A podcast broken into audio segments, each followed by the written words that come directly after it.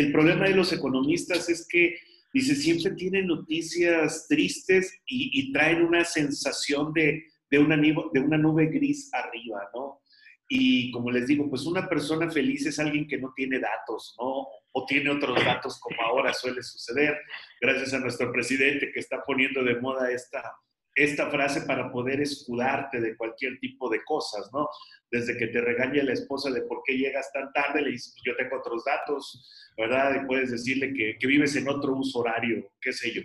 Entonces, eh, honestamente, eh, todo esto que tiene que ver con la economía en este momento, y sobre todo justo ayer en la noche que salieron los primeros resultados de las minutas sobre eh, el primer trimestre de la economía de la reunión que se dio en el Banco de México, pues surgen cosas muy interesantes. El Banco de México tradicionalmente, y quiero ser muy claro, no es una institución que haga escenarios. ¿Por qué?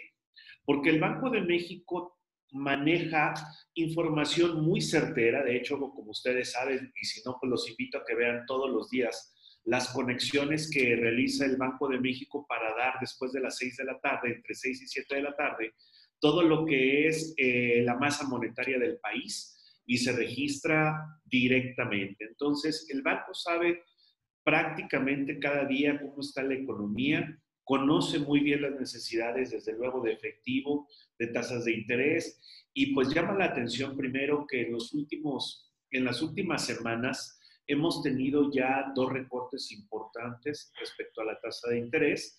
Y pues bueno, en este momento lo importante es poder comprender qué significan estas señales que se nos están mandando y sobre todo los tres escenarios que planteó el día de ayer el banco, que pues bueno, la verdad están en el mejor de los casos, están sospechosos de, mandar un mensaje que sabemos no puede ser tan positivo en uno de los, de los escenarios, pero dos de ellos manejan niveles de contracción del Producto Interno Bruto hasta del 4% para los tres siguientes años. ¿eh?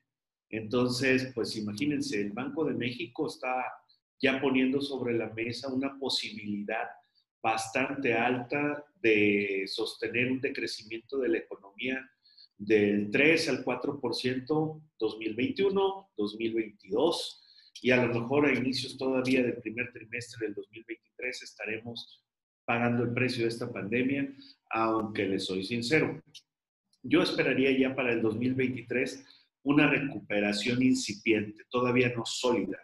Desgraciadamente el 2024 va a ser un año electoral presidencial y pudiera generar nuevamente problemas de recuperación porque, pues como ustedes saben, el gobierno no puede gastar, el gobierno federal eh, tiene muy restringido el gasto en años electorales, entonces eso pudiera complicar de manera importante todo lo que viene a ser la recuperación de México hacia el 2024. Es por eso que algunos analistas han dicho que la verdadera recuperación de México empezará ni siquiera en el 2023, sino en el 2025, por estas razones que estamos dando. Ahora, a nivel regional, y, termino con esta presentación para hacer la palabra a Agustín, eh, voy a hablar también en las siguientes participaciones sobre cómo los estados, ¿verdad? Cada uno de nuestros, más bien 32 entidades federativas, va a sufrir de manera diferente los efectos de la pandemia en términos económicos y financieros.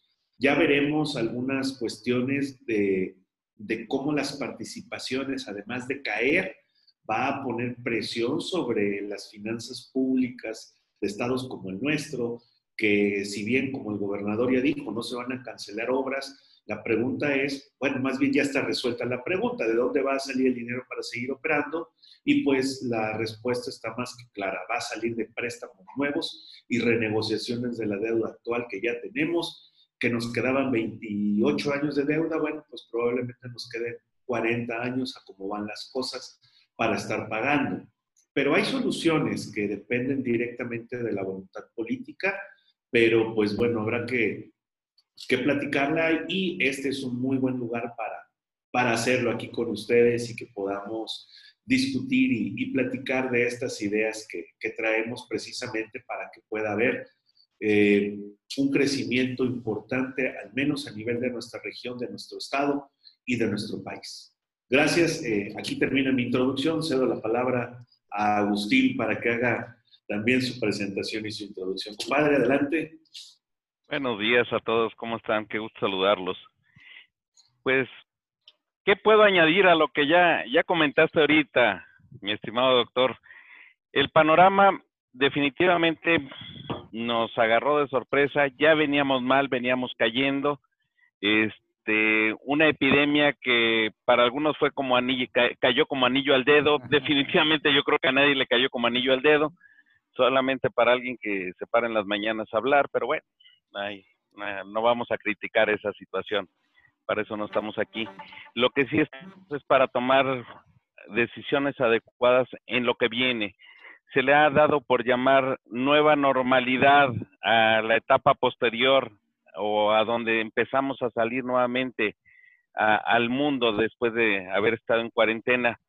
Ese concepto de nueva normalidad empezó a acuñarse, no es nuevo, empezó a acuñarse allá por 2008, cuando la crisis financiera de, de las inmobiliarias en Estados Unidos, sin embargo, pues vuelve a adquirir este, vigencia en, el planeta. Y pues más que nueva normalidad, yo le llamaría la realidad que tenemos que enfrentar ahora. Una realidad que nos lleva a tener otras formas o crear nuevos paradigmas de cómo comportarse, de cómo actuar, de cómo generar negocios, de cómo convivir en sociedad, de cómo llevar nuestra propia familia inclusive y nuestros propios negocios. Los cambios no solamente son en el aspecto financiero, económico, yo creo que esto va a tener que adecuarse en todos los campos, desde el campo político. Hace, ahorita que estábamos por entrar, le comentaba a, a Francisco que la nueva normalidad legal, pues realmente ese fue uno de los problemas, que no estaba adecuada la legislación para estos cambios y nos agarraron, o para estas situaciones, no son cambios, para estas situaciones y ahora sí vienen cambios. No está adecuada la, la legislación y estamos hablando desde el punto de vista fiscal, pero también podemos hablar desde el punto de vista laboral y podemos hablar desde el punto de vista civil y mercantil y penal inclusive. Los no está adecuado todavía, lo podemos ver en todos los aspectos. El aspecto educativo pues va a cambiar. Tenemos, leía un artículo hace poco del TEC de Monterrey, del área de salud, que esto no podemos hablar de una estabilidad en tanto no se encuentre una vacuna, porque el problema que está generando el COVID-19, este virus, no va a ser controlable hasta en tanto no se ha controlado el COVID y eso sí suena lógico. Debemos de estar conscientes de que este virus es endémico, es decir, desde el momento en que puede activarse en cualquier época del año y en cualquier zona, eso lo convierte en endémico y eso puede generar problemas de diversos tipos. Ahorita en esta nueva, entre comillas, normalidad que vamos a adquirir, recordemos que, por ejemplo, si se ha encontrado un brote de, de virus o un brote, viral en alguna de las empresas de ustedes, pues va a ser cerrada y se suspenden las actividades. Y nuevamente volvemos a caer. El subsecretario de Salud, el famoso eh, doctor López Gatel, se pues acaba de anunciar que por septiembre-octubre puede haber un rebrote con una complicación adicional que puede ser la influenza. Entonces, pues esa situación sí nos está complicando. Hasta aquí dejo mi entrada, ¿eh? Sí, gracias, doctor Agustín. Sin duda que nos hablan de una, una nueva normalidad. Finalmente, eh, doctor, lo comentabas eh, hace ocho días, es una nueva normatividad. Finalmente, lo que nos toca, nos toca vivir.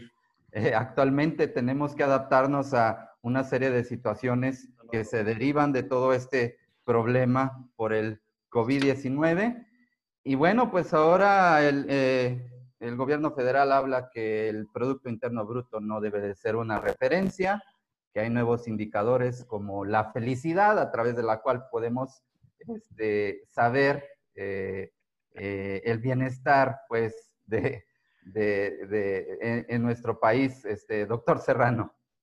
Oye, ah. perdón que te interrumpa, César. Ahora, como nos saludamos Francisco y yo cuando hablamos por las mañanas, es como amaneció tu índice de bienestar, ¿verdad? Exactamente. Un nuevo indicador financiero. No sé, digo, aquí ustedes como expertos no, no entiendo o no me queda claro cómo podemos medir este tema, pero bueno, ya tenemos ahí un nuevo indicador. Mira, en realidad, eh, César y, y todos mis estimados amigos presentes, Miren, la verdad es que esto no es nuevo, es una idea que, viene pues ya desde hace tiempo. De hecho, eh, les soy sincero, yo tengo un libro que habla precisamente de todo lo que se llama en economía bienestar subjetivo.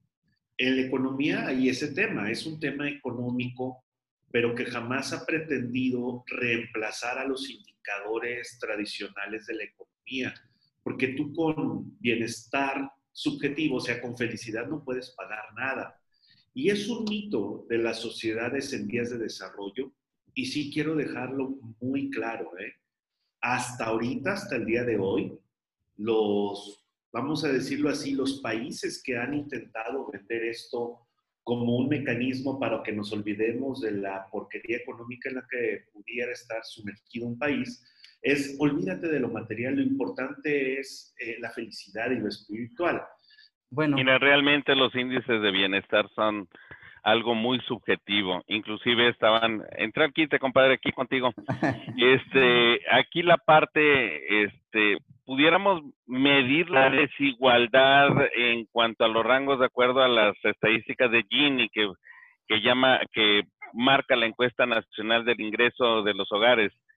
Este, sin embargo, pues los índices de felicidad están difíciles de medir.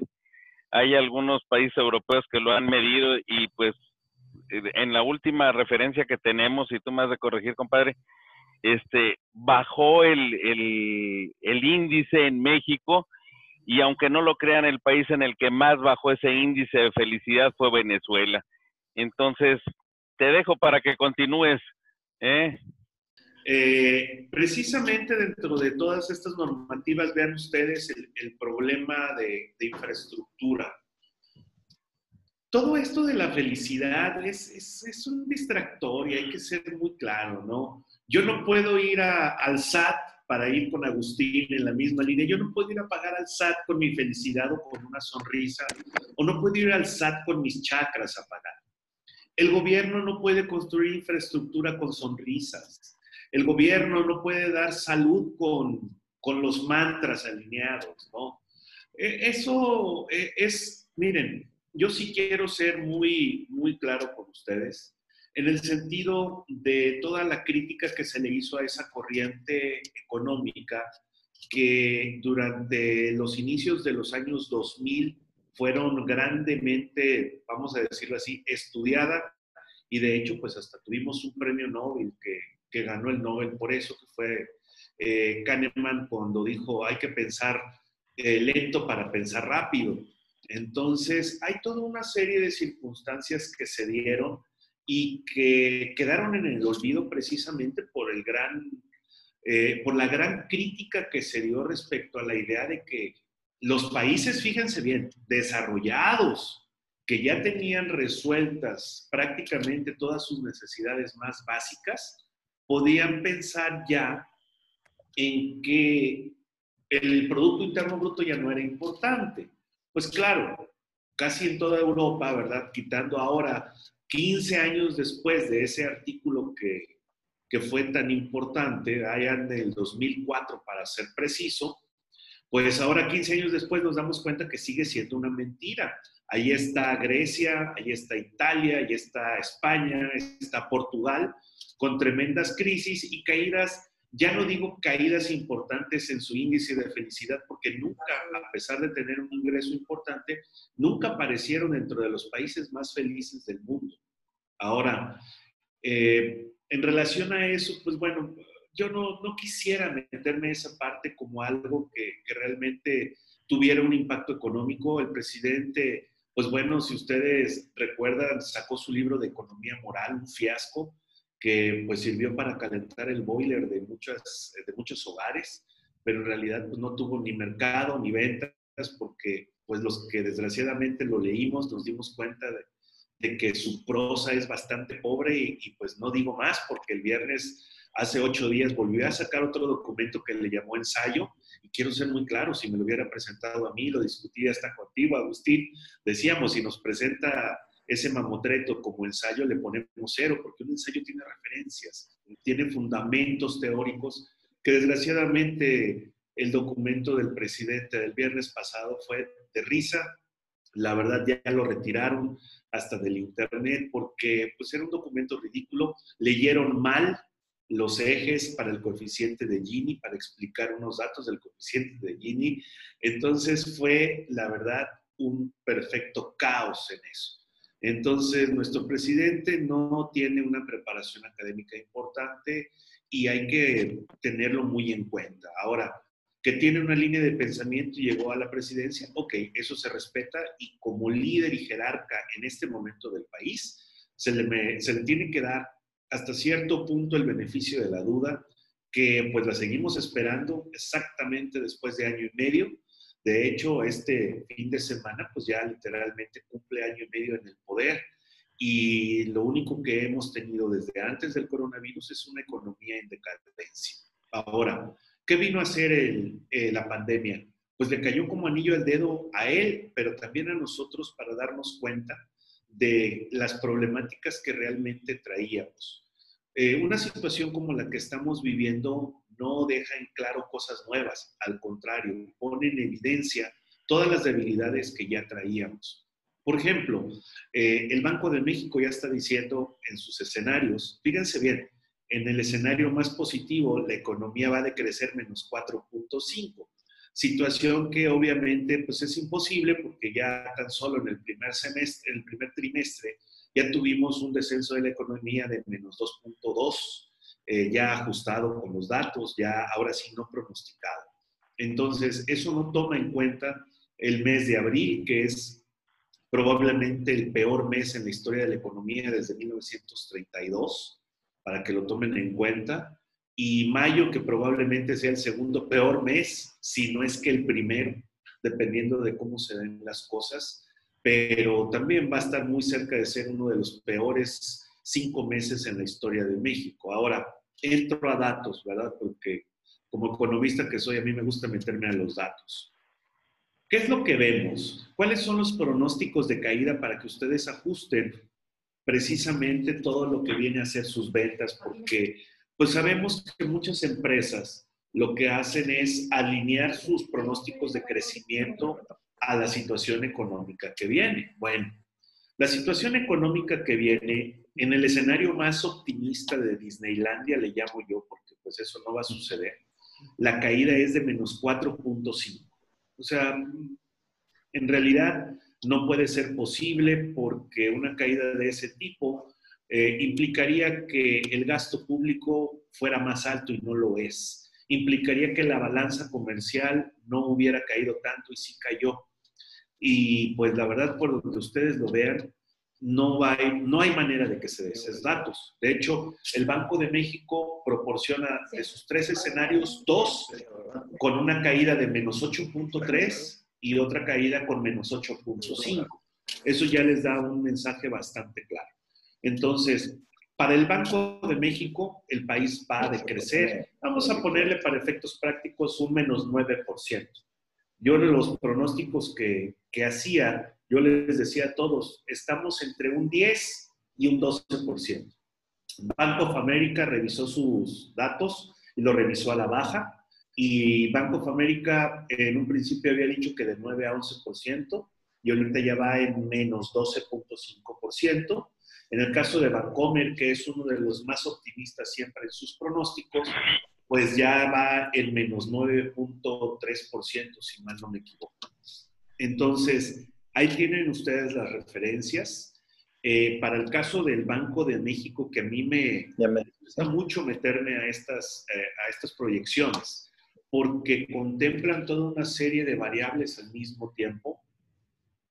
el Banco de México nos está diciendo que en uno de sus escenarios, la crisis del coronavirus, en el mejor de los casos, nos va a durar tres años con caídas del Producto Interno Bruto o Producto Interno Bruto en zona negativa en promedio en el 4% el siguiente año, 3% y 3% en los dos siguientes años. Eh, la verdad es que en el otro escenario donde el PIB cae menos 8.3%, lo que estaríamos viendo es el siguiente año es negativo, pero a partir del 2022 tendríamos ya un PIB positivo a la baja, pero ya en una recuperación económica que nuevamente se va a frenar en el 2024 y ya hay que estar pendiente de eso, porque uno podría pensar que vamos a tener una trayectoria de crecimiento permanente después de la crisis. Y esto no es verdad porque el año electoral en México va a estar muy complicado, eh, va a haber definitivamente, como lo ven los expertos, aquí sí yo me apoyo de los expertos políticos, va a haber una guerra encarnizada del presidente contra todos los demás, porque va a empezar a culpar a todo mundo de que él no pudo hacer nada y va a empezar a pedir oportunidades y oportunidades que ya lo vimos, él es experto en eso. Eh, cae el primer año, da malos resultados, dice, denme un año más de oportunidad. Y entonces hacia octubre vamos a ver al presidente otra vez pidiendo otro año porque va a echarle la culpa, como ya lo están empezando a hacer, a la pandemia, porque él dice que veníamos muy bien en la economía, que este dato de, del INEGI pues no es importante porque la gente está feliz y ustedes han oído ese discurso. Yo no sé si sus empleados, eh, ustedes mismos como empresarios, pudieran decir lo mismo, ¿no? Entonces, por eso le llamo yo el indicador Disneylandia. Es un indicador de cualquier cosa menos de nuestra realidad. Y pues bueno, es como como el pobre que un día le dan una torta, lleva tres días sin comer, un día le dan una torta y le preguntan cuando está comiendo la torta, oye, ¿cómo te sientes? ¿Feliz? Ah, pues claro, ¿verdad? Pues va a estar feliz en ese momento, pero su vida ha sido de infelicidad. Así estamos nosotros en México. Dependiendo de cuándo preguntemos eh, eh, el cuestionario, de cuándo lo apliquemos, pues será la respuesta que vamos a obtener. Entonces, recordar tres datos importantes. Primero, el país muy probablemente tenga un decrecimiento cercano a las dos cifras. Eh, como les digo, yo me inclino en pensar que vamos a ir por arriba de un decrecimiento del 9.5 en adelante. Dos, la caída del gasto público no va a ser del 10%. Agustín y yo platicábamos y le voy a dejar ese tema a Agustín de que el presidente dijo, estamos seguros de que vamos a recaudar en mayo eh, una cifra importante. Claro que no va a recaudar si estuvo cerrado, ¿sí?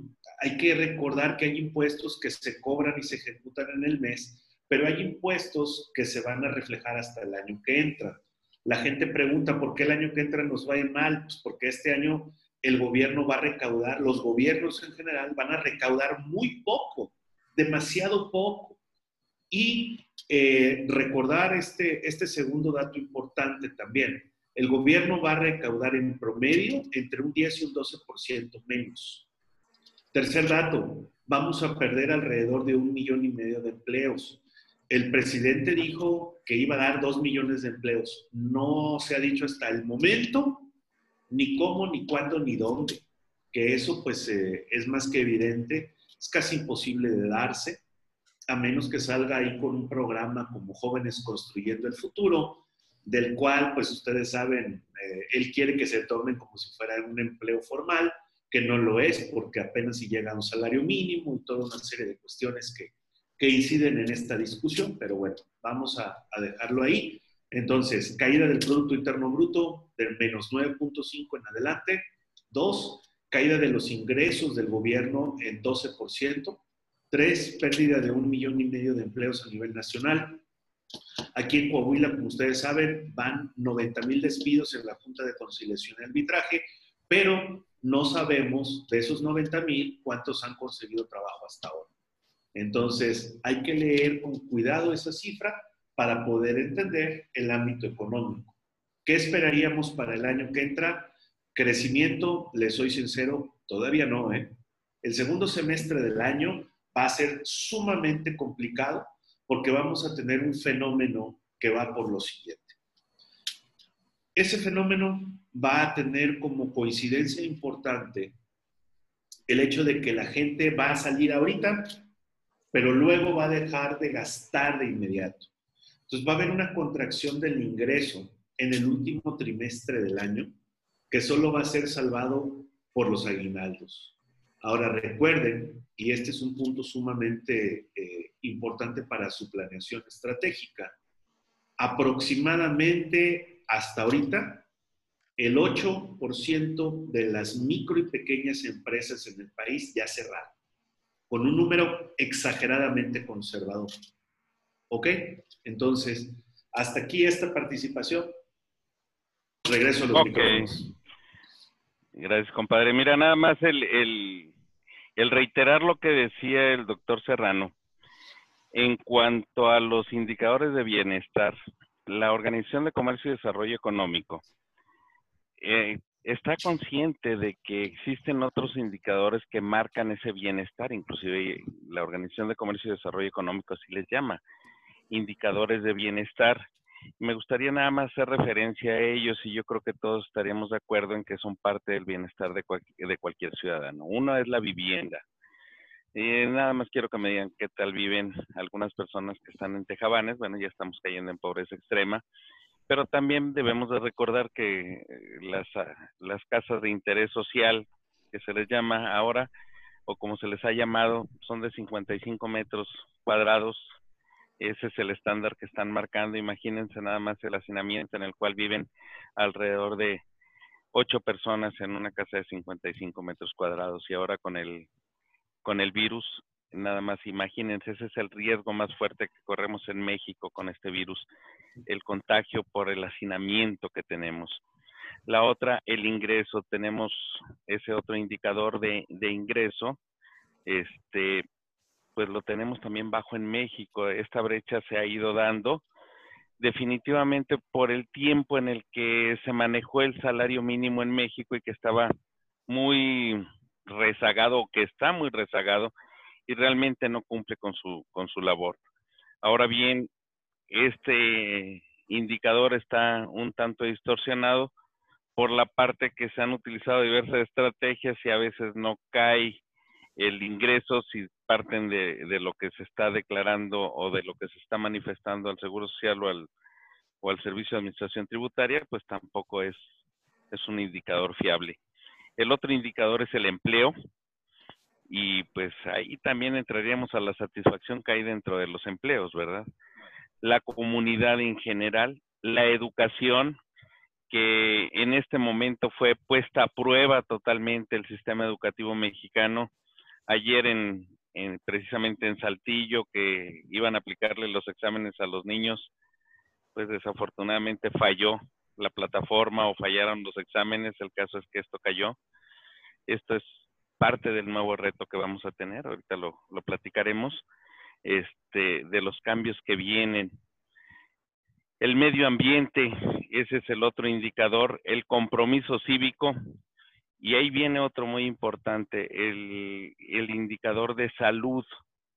El indicador de salud ante una, una estructura, un organismo que se le dio a llamar el Seguro Popular, que fue abolido, que fue eliminado en diciembre pasado para darle entrada al Instituto de Salud para el Bienestar que establece el, el nuevo gobierno de Andrés Manuel López Obrador y que para efectos prácticos ni siquiera ha estado, ha entrado en funciones, por lo menos aquí en Saltillo, en, no, no, no ha funcionado adecuadamente, pues imagínense en otros, en otros lugares. El índice de satisfacción, ese también lo tenemos bajo, y vamos con otros dos índices que son muy fuertes. El índice de seguridad, que definitivamente con esta situación que estamos viviendo, ténganlo por seguro que la seguridad va a verse disminuida ante el crecimiento de los hechos delictivos, porque si nos vamos a las, ahora sí que a la pirámide de Maslow, pues primero es comer, y entonces van a estar buscando si no hay empleos o si hay desempleo, y si ni siquiera los empleos informales están dando porque no hay ni siquiera para invertir y generar empleos informales, pues muy seguramente los índices de criminalidad van a subir también por robos. Y el otro es el balance vida-trabajo. Pues hay personas que aunque no lo crean, están solamente seis horas en su casa, porque muchos, por ejemplo aquí, estamos hablando de Saltillo, los trasladan desde Parras, imagínense, vienen a trabajar a Saltillo, se pasan tres horas en el camión de ida, tres horas en el camión de regreso, más ocho horas de trabajo. ¿Cuánto les quedó de vida? esos indicadores es parte de los indicadores del bienestar que maneja la Organización y Comercio y Desarrollo Económico. Por otro lado, este, desafortunadamente, al frente de este gobierno tenemos un político sin visión económica. Y en este momento un político sin visión económica es como no tener ojos. O sea, puede tener la fuerza política, pero no sabe ni a dónde se dirige. La economía ahorita, decía Marx que la, la ideología era infraestructura y la economía superestructura. En este momento cambió el paradigma desde hace tiempo. La economía es infraestructura y la ideología queda como otra parte. Este ya, y ustedes lo pueden ver muy claro. De repente, eh, pues nada más cómo se consolida Morena, digo, vamos a, a ese punto. Se consolida de prófugos de todos los partidos, en pocas palabras. La ideología es lo que menos importa. Hay panistas, hay priistas, hay perredistas, y hay personas que ni siquiera estaban en ningún partido y ahí están, y que no tenían ninguna afiliación ideología política. Por otro lado, la pobreza la pobreza, este, estoy tratando de, de compactar un poquito lo que habló ahorita Francisco. Si tenemos un indicador, un indicador de, de caída o un Producto Interno Bruto de menos 8 o menos 10, pues esto nada más va a hacer que saquemos con tristeza un cartelón que diga le damos la bienvenida a 12 millones de nuevos pobres que equivale a un 10% de la población actual de México. Entonces, esto no es una agradable noticia. Desafortunadamente, las políticas, como decía, no puede ir o deslindarse la economía de la política o la política de la economía. En este momento están tomando decisiones que desde el punto de vista de algunos técnicos, pero pues los técnicos resulta que ahora somos neoliberales, este, no son funcionales. El manejar, el tratar de eliminar la pobreza, de repartiendo dinero con programas clientelares, desde mi punto de vista no es lo correcto. La pobreza no se elimina regalando dinero, se elimina generando trabajo, generando inversiones. Y esto es lo primero que debemos de tener en mente y sobre todo las personas que están dirigiendo tal vez Francisco y yo podamos dar soluciones o podamos ofertar, al igual que otras personas que tienen mucha mayor capacidad que nosotros, soluciones que puedan servir. Sin embargo, las decisiones son desde el punto de vista político y son los que suman. Para el político lo que importa son los votos, no importa tanto el bienestar. Generalmente este, los pobres son el mayor voto cautivo, el voto duro que tienen los partidos.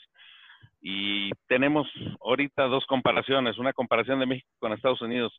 Ahorita al señor Trump lo que más le importa son los votos. No le importa si se muere o no se muere gente. Y aquí no quiero pensar lo mismo, pero la realidad es que lo que importa son los votos y recordemos que el año que entra, 2021, es un año electoral. Entonces, por ese lado, tenemos un, año muy interesante. Generalmente eh, los cambios tributarios, los cambios impositivos, las reformas tributarias, porque Arturo Herrera la semana pasada estuvo comentando, tú no me vas a dejar mentir, Francisco, este, de que urgía una reforma tributaria. Desde mi muy particular experiencia y por los años que tengo, ninguna reforma tributaria ha sido para bajar el tributo, al contrario, ha sido para incrementarlo y endurecer las medidas. Entonces, por un lado digo, qué bueno que vienen las elecciones del año que entra, porque pareciera ser que no va a haber reforma tributaria. Una reforma tributaria generalmente es impopular. Generalmente lo que viene a dar es este un voto contrario de parte de la sociedad, que agregado a la animadversión que ya se está generando, porque hemos de recordar que tal vez los índices, índices de popularidad puedan ser manejados igual que los índices de bienestar, pero en este momento, hoy por hoy, recordemos que existe una clase media y esa clase media es la más importante en cualquier sociedad porque es el cojinete, es el empaque o como le quieras llamar, es el divisor entre la clase más eh, necesitada, los pobres, y los que están en, que tienen el mayor poder adquisitivo, que están en las clases altas, pero en ese cojinete ahí es donde se, se están recargando ahorita las presiones. Entonces necesitamos despresurizar esa clase a, la clase media, porque al momento que se extingue esa clase media es cuando se generan los problemas sociales en cualquier país. Y esa clase media ahorita está despertando conciencia, entonces tal vez ya no sean partidos los que ahora sean los, los que manden, sino la propia sociedad. Y por otro lado, la recuperación de la que habla Francisco, si bien podemos caer entre un 8 y un 10% o tal vez hasta el 12 en este año en el Producto Interno Bruto, la recuperación para el año que entra va a ser de un 4%, es lo que todo el mundo estima. Eso quiere decir que vamos a, tratar de ganar un poquito lo que perdimos, pero para poder estar allá por 2024, eso es lo que se supone, este, como estábamos en diciembre de 2019, que no estábamos precisamente de lo mejor, pero sí estamos mejor, estábamos mejor que ahora. Perdón. Y nada más para, para que se den una idea, el día de ayer, antier, sacaron un, una instrucción gubernamental a nivel federal que se restringían los gastos en el capítulo 2000 y 3000, que son los servicios generales y los consumibles que tienen las dependencias federales. Simple y sencillamente se restringe las erogaciones. En pocas palabras, no tienen este como decían un amigo, ni sal para el aguacate ahorita en, en las dependencias. Entonces, ¿cómo van a dar el servicio? Ahora, yo estoy hablando de, podemos pensar en dependencias este, de índole burocrático, pero esto también abarca a organismos de salud y eso es un riesgo. Y más en estos momentos. No sé si tengas algo que añadir, Alejandro. Voy a contar algo bien importante. Fíjate que eh, ahorita que estamos viendo las perspectivas económicas, eh, de ahora sí que de, de, este primer semestre y ahora con la apertura del, vamos a llamarlo, a la nueva, ya habíamos platicado la última vez, a la nueva normalidad y esta nueva normatividad que nos están ahora sí que, que inculcando a partir del primero de junio, eh, más que nada, ahora sí que el hecho de que todas las empresas abran, eh, sería recomendable el empezar a seguir los lineamientos y sobre todo esos lineamientos que está mandando lo que es la Secretaría de Salud, eh, ahorita que tenemos a, vamos a decir, a buena audiencia, de que tengan, ahora sí que vayan revisando ese apartado. uno de los temas que habías comentado es en el aspecto económico, tenemos por ahí lo que es el Tratado de Libre Comercio. La ventaja de nosotros estar en el norte es que nos arrastra un poquito esa apertura. ¿Cómo lo ven ustedes? Pues mira, real, ahorita en este momento, de acuerdo a No Castellanos, presidente de la Cámara Nacional de la Industria de la Transformación de la Canacintra, y que agrupa más de 52 mil empresas del sector secundario, se considera que en, en, un primer momento se puede alcanzar entre un 5 y un 10% de inversiones adicionales en materia de sanidad en las empresas. Es decir, los presupuestos que, que ya se tenían para este año se van a ver impactados en un 5 o 10% adicional o bien van a impactar otros rubros en una disminución para poder mantener el equilibrio. En materia de adquisición, por ejemplo, de gel desinfectante para manos, señaléctrica, acrílicos para separar áreas, este, las decisiones relacionadas con procesos laborales, que es precisamente a lo que te acabas de referir, la capacitación, la sanitización de las instalaciones o medidas de trabajo a distancia, es decir, el adecuar los, los sistemas computacionales y la tecnología. Y por otro lado, pues la adquisición de caretas, mascarillas, gafas y demás este, artículos que lleguen a requerir los guantes, por ejemplo, también que lleguen a requerir los trabajadores de las empresas, todos ellos representan inversiones y adquisiciones o nuevos gastos adicionales para las empresas. Esto de alguna forma también va a impactar, este, independientemente de la capacitación y de la normatividad, pero ese es adentro del centro de trabajo. Si tenemos que llega un tráiler y lo vamos a recibir con mariachis aquí en Saltillo, digo, pues, ¿qué podemos esperar? ¿Eh? Y le canta, no, qué gusto de volverte a ver, imagínate. ¿eh? Eh, así es, este, doctor Agustín, doctor Serrano Alejandro. Eh, bueno, pues tal parece que no hay una política macroeconómica definida en nuestro país. Como ustedes bien comentan, todo parece indicar que esto va enfocado a fines electoreros. Dentro de lo malo, lo bueno, tomando en cuenta que muy probablemente no vamos a ver una reforma fiscal agresiva, pero, pero bueno, este, tal parece que estuviésemos en la tormenta perfecta, ¿no? Porque a diferencia de otras crisis que nos ha tocado vivir, ahora esto no es algo nada más local, es decir, me refiero no es algo nada más de, de nuestro país, es algo internacional. Entonces creo que esto complica más la situación. Agreguémosle el tema del petróleo, que también se vino a presentar durante esta, esta situación. Y bueno, eh, tal parece que también la parte de nuestra legislación, sobre todo en el tema laboral, se quedó corta. Este, ahora sí que por ahí nos preguntábamos, bueno, ¿y qué es lo que debemos, debemos de hacer ante esta eh, contingencia, emergencia? Digo, creo que ni siquiera la, la, la legislación laboral y lo que nos daban a conocer definían de manera puntual qué es lo que se debía, se debía hacer ante esta situación. Mira, realmente todo esto son procedimientos, mi estimado César, y los procedimientos son los que están fuera de eh, fuera de, de control en este momento. No hay legislación, por ejemplo, podemos ver en el Servicio de Administración Tributaria para obtener tu firma electrónica digital, por ejemplo, para hacer el trámite de una devolución en este momento, pues ¿Cuántas son las firmas que están otorgando? Se cayó esa parte, esa parte del Servicio de Administración Tributaria. No se está dando el servicio. A final del día es una problemática muy severa la que estamos viviendo también ahí por, por esta situación. Por otro lado, tenemos las juntas locales de conciliación y arbitraje están saturadas en este momento de quejas y demandas de parte de trabajadores exigiendo el pago.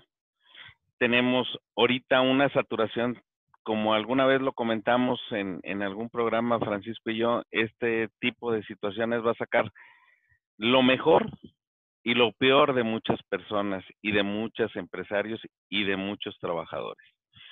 Ayer, por ejemplo, me entero de que una empresa muy reconocida aquí en Saltillo tiene casi dos meses que no le paga a sus trabajadores. Este, y los trabajadores siguen ahí, ayer con tristeza me informan de otra empresa que para el primero de junio que regresan trabajadores, ese día que regresan, ese día despiden a 200 trabajadores. Y les digo, esto empieza, esto empieza porque es el nuevo comienzo y es el nuevo ajuste. Entonces, ¿qué va a pasar con esos desempleados? Y sobre todo, ¿Cuál va a ser la parte del capital humano a partir de esta nueva etapa, de esta nueva era? Porque esto ya es un cambio, no, no va a haber retorno e, en ese sentido. En, ese, en este nuevo cambio, podemos ver que, que las empresas van a buscar a los colaboradores que son autosuficientes, este, que sean capaces de trabajar a su propio ritmo, con objetivos definidos, que no necesiten que les anden mandando. Estamos hablando de, profesionales, este, porque van a trabajar probablemente desde su casa y algún tipo de trabajo a distancia se va a quedar. Ese se va a quedar y va a ser bienvenido por muchas empresas. En el caso donde se requiere mano de obra intensiva, pues desafortunadamente, mientras no el gobierno no genere inversión a través de del retorno de los impuestos o de la creación de obras, y mientras sigamos encaprichados en tener tres obras faraónicas inútiles como son el aeropuerto Felipe Ángeles, la refinería de Dos Bocas y el tren Maya como prioridades y olvidando todo lo demás, pues el país no pinta muy bien. O sea, decía Francisco, 2024 es donde vemos otra vez un diciembre de 2019. Sin embargo, si se siguen tomando decisiones inadecuadas, ese 2024 pudiera prolongarse hasta 2028, si no me equivoco, Francisco, o, tal vez más, porque el tiempo que, que nos estemos tardando este, pensando en qué decisiones vamos a utilizar y tomando decisiones populistas, pues esto retrasa cualquier crecimiento. Te dejo los micrófonos, Francisco.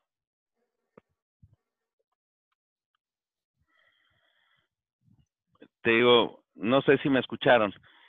Sí, Francisco. verificar con el doctor. Sí, muy bien. Aquí digo, me escuchan, ¿verdad? Esto definitivamente pues obliga a las personas a adaptarse a nuevas necesidades de mercado y, a, a, poder brindar nuevos servicios. Lo que estás haciendo, mi querido Alejandro, mi querido César, esta es una nueva forma de enseñanza. Un, algo que propuse también allá por 2013 a nivel del Instituto Mexicano de Contadores Públicos y que ahora pues ya se tomó más en serio. Son tiempos de cambios, contador, efectivamente. De hecho, como lo comentaba César, como lo hemos estado comentando, este tipo de, ahora sí que, de línea de enseñanza o de línea de, vamos a llamarlo, de, aprendizaje o de negocio o de, ahora sí que, de dar un, nuevos servicios, eh, prácticamente ya se están haciendo la vuelta. Inclusive hay empresas, te comento porque al final del día, que ya las juntas ya la están realizando de esta manera. Y si les preguntas, oye, nos volvemos a juntar en una área, muchos deciden ya mejor, ahora sí, por tiempo y por distancia, hacerlo de esta manera. Es muy más sencillo. César. Es más efectivo. Sí, así es. Digo, a final del día, eh, estamos ya ahora, ahora sí que dentro de la problemática, eh, nos que, no nos queda más opción que adaptarnos y proponer soluciones sobre, sobre la mesa. A final del día, eh, las crisis tienen dos caras de la moneda y, aquí lo interesante sería, bueno, ¿qué, soluciones debemos plantear ante esta situación? Ya vimos que por parte de nuestras autoridades están viendo por sus propios intereses y, finalmente, bueno, cada quien desde nuestras propias trincheras de alguna manera nos toca adaptarnos y empezar a proponer soluciones eh, a esta nueva realidad y normatividad que nos toca vivir. Yo solamente me gustaría precisar algo, César. Esto no es una crisis. Eh, Esto es un cambio. un cambio. Sin duda. Esto es un cambio, esta es una nueva época, esta es una nueva era, esta es una nueva forma de pensamiento y nueva forma de actuación. O sea, eh, yo estoy de acuerdo, las crisis son momentáneas, pero te regresan al estatus que tú tenías previo a la crisis. Aquí, por más cambios que hagamos, no volveremos a estar igual. Eso es innegable. Entonces, aquí hay que estar preparados para una nueva época. Eh, hace días platicaba con Alejandro que esto es algo similar a lo que era antes de las Torres Gemelas y después de las Torres Gemelas el viajar en avión. A veces llegábamos corriendo antes de que chocaran los aviones en las Torres Gemelas, llegábamos 10, 15 minutos barriéndonos y nos trepaban al avión sin ninguna revisión. Ahora tienes que llegar dos horas antes y las revisiones y pasar filtros y demás. Bueno, aquí va a ser igual. Ahora, para poder entrar a tu negocio, tienen que ponerte un termómetro hasta en tanto no sea pues, eh, descubierta la vacuna y que puedas demostrar que ya te la aplicaron. Bueno, pues vas a tener que seguir todos los protocolos de seguridad y de sanidad que te van a poner en las empresas para poder estar así. Es lo mismo, vas a tener filtros como en un aeropuerto, pero ahora para efectos del COVID. Francisco, no sé qué opines. Mira, yo quiero atraer su atención a, alguna cosa que poco se ha hablado y que yo sí me, he dado cuenta por ahí que, que necesitamos darnos, darnos cuenta y tener más conciencia. Miren, hemos llegado a una época, y me voy a poner aquí un poco en términos de filosofía económica, porque la nueva tendencia a nivel mundial es el trabajo independiente sin la participación del gobierno. Eh, conforme el tiempo ha pasado en esta década del 2020, estamos entrando a nivel mundial a una época en la que los individuos ni siquiera esperan nada del gobierno. Estamos entrando a una época en la que la política más que nunca en la historia se considera una de las actividades más perversas y más, vamos a decirlo así, inútiles dentro de la vida del ser humano. Desgraciadamente, la pérdida de confianza en los políticos, y ahí hay muchísima teoría que métanse a los filósofos españoles del momento, ningún gobierno, por mejor que se diga, ni desarrollado ni arrabalero como el nuestro o como los de América Latina, ninguno ha sido bien calificado por parte de su ciudadanía, ninguno. Y vaya que vamos desde Estados Unidos, España, Italia, que bueno, ahí están quejándose de una manera importante sobre no solo el manejo de la pandemia, sino las estrategias económicas para manejarlos. De aquí que eh, el surgimiento de, estas teorías indican que cada persona va a tener que valerse por sí mismo y que el nivel de individualidad se va a desarrollar todavía más y que el nivel de individualidad va a generar trastornos sociales a los que no estamos, fíjense bien, acostumbrados. Porque esto existe. A ver, yo, yo quiero hacer una precisión. Yo como profesor, eh, yo estudié en el extranjero, eh, esta cuestión del trabajo en línea existe ya de manera importante y lo viene manejando el TEC de Monterrey desde 2004, si no es que antes. Entonces, ¿qué ha pasado? No hay que confundir, ¿eh? Que no le hayamos puesto atención o que no lo hayamos necesitado a que no estemos acostumbrados. Los muchachos han trabajado en las universidades, quiero ser bien puntual, han trabajado a distancia en muchas ocasiones. ¿Con qué? Pues ellos son los que impulsaron las redes sociales, no hay que olvidarlo. Y que las redes sociales han generado formas de colaboración a distancia que nosotros, nuestra generación, no le había puesto ninguna atención. Pero ahorita nos volvemos y nos metemos a plataformas y hablamos de esto. No, no, yo sí quiero ser muy preciso. Esto existe desde hace tiempo, pero vivíamos ensimismados en la idea de podernos abrazar, tocar, tomarnos un café de manera personal. Y siempre el ser humano ha sido un ente social, ¿ok? Un ente social que requiere el contacto físico para expresar cariño, confianza y solidaridad. ¿Ok? Eso, pues ahí está, en los libros. No me voy a meter a más. No soy experto, solo lo traigo a colación, precisamente porque este tipo de circunstancias están tomando más tiempo del que deberían.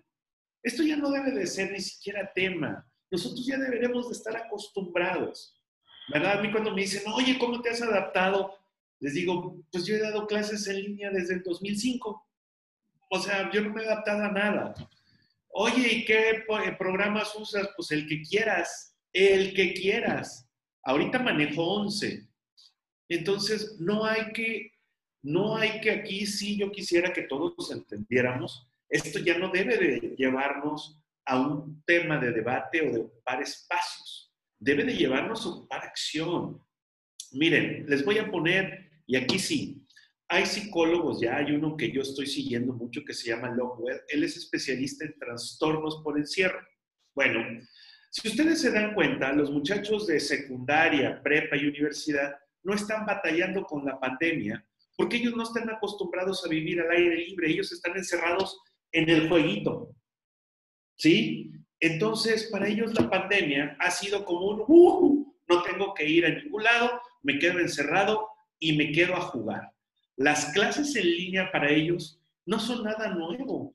Al contrario, son cuestiones del día a día, porque siempre han vivido eh, comunicándose en línea el contacto físico para ellos es mucho menor, la necesidad del aire libre y que todas esas cosas que nuestra generación vivió ya no es importante.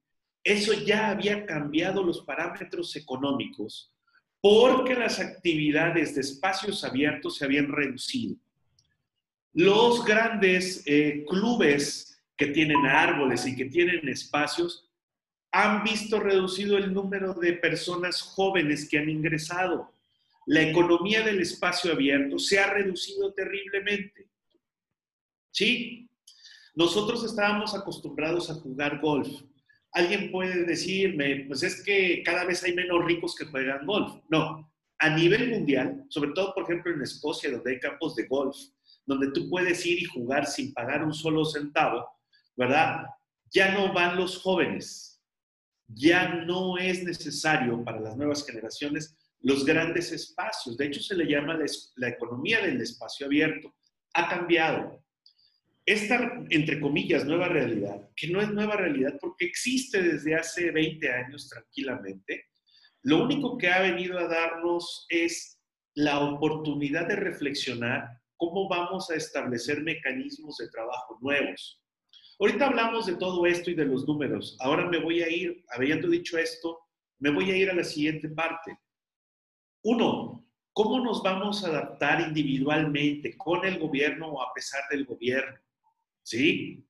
Si estoy esperando apoyos, no van a llegar, ¿sí? Y, en eso hay que ser muy claros. Si estoy esperando una economía que va a mejorar, tampoco va a mejorar. De hecho, Japón no se les olvide, Japón se reconstruyó de una economía devastada con un crecimiento del PIB en términos reales del menos 27% y se reconstruyó en 15 años para ser una potencia. ¿A través de qué? Calidad. Productos con calidad. Nosotros, si algo no tenemos, y hay que ser muy claro, es calidad. Hablamos de puntualidad, primer, primer término. No la cumplimos. Y el tiempo es el recurso más escaso de cualquiera de nosotros. ¿Ok? No hay que relajar los aspectos de calidad. La calidad cuesta. Y cuando trabajamos a distancia, fíjense bien, cuesta más. Porque ahora yo tengo que estar pendiente de todo. Ahorita me llamó la atención un comentario que pusieron aquí en el chat y que lo iba a traer. Eh, no hay una presentación. No, porque esto es una charla. ¿Ok? Esta es una charla entre amigos, es una mesa redonda donde estamos expresando, fíjense bien, lineamientos para los negocios. Si yo pongo una presentación, y es aquí donde viene la problemática y por lo que mencioné todo lo anterior, cuando uno trabaja en línea, uno tiene que tener precisión de cirujano para poder cumplir objetivos, que eso es lo que tenemos que aprender. Tengo que aprender a ser sumamente puntual. ¿Ok? ¿Por qué? Porque en línea yo tengo que estar ahí para que si el Internet falla, tengamos la manera de compensar eso. Para que si alguien falla, no meta ruido a los demás y hacer pruebas y todo esto. Entonces, trabajar en línea nos obliga primero, puntualidad. Dos, a trabajar con precisión. ¿Qué es lo que quiero alcanzar en mi presentación? Les doy un ejemplo, ¿eh? Y esto es un ejemplo de gente que me ha dicho, oye Antonio, ¿no tienes un curso para vender en línea. Ah, caray, a ver, ¿se han dado cuenta eh, con los datos de Estados Unidos, que son los que tenemos, de México no los tenemos? En Estados Unidos, el 30% de las personas que tenían puestos de jefatura administrativa ya no van a regresar a trabajar en el lugar de trabajo. Se van a quedar en casa. Pregunta, ¿cómo le van a vender a esa gente que ya no va a estar físicamente para ir a tocarle la puerta y venderle algo? Se han puesto a pensar que bajo los nuevos parámetros, que no son nuevos, a ver, bajo estos esquemas de trabajo en línea, ¿cómo vendo? ¿Cómo doy confianza a la gente cuando yo estoy en mi casita bien a gusto y tengo una oficina y tengo un espacio, ¿verdad? Yo tengo la dicha de tener un espacio en mi casa para trabajar precisamente porque desde hace 15 años trabajo así.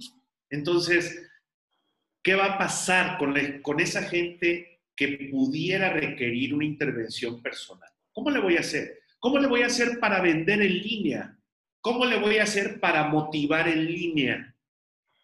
Tres, y con este acabo para que nada más ahí se los deje porque ustedes son expertos en esto. Yo soy un pobre economista pobre. ¿Cómo van a trabajar la parte del liderazgo a distancia? Porque recuerden que el liderazgo se basa en el ejemplo. Y como no voy a estar ahí, el liderazgo bajo lo que es el trabajo en línea rompe todos los parámetros bajo los cuales se había concebido. No sé si ya habían pensado. Nada más ahí les dejo esas tres cosas. Y para cerrar mi participación en este momento, hablando otra vez de números que son lo único que yo sé y no sé más, quisiera poder aportar más, pero no lo sé. Eh, los costos que van a tener ustedes con estos cambios. Primero, tecnología. Yo ya tuve que contratar una línea con una empresa especializada dedicada para poder tener este tipo de, de reuniones y poder atender tres clases, poder atender eh, en mi relación con mis compañeros de oficina, etc. Entonces, ¿traías una computadora vieja y pensabas que la tecnología no era importante? No, sí, sí es importante. No solo la conexión a Internet, también tu computadora. Vamos a entrar a una dinámica diferente.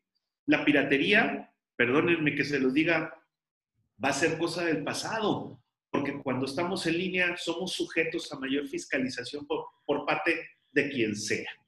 ¿Sí? Número dos, nuevas estructuras de comportamiento, aquí sí, hasta me apunto, personal. ¿Cómo voy a lidiar con las demandas que esto tiene? ¿Cómo voy a hacer que la gente ponga atención?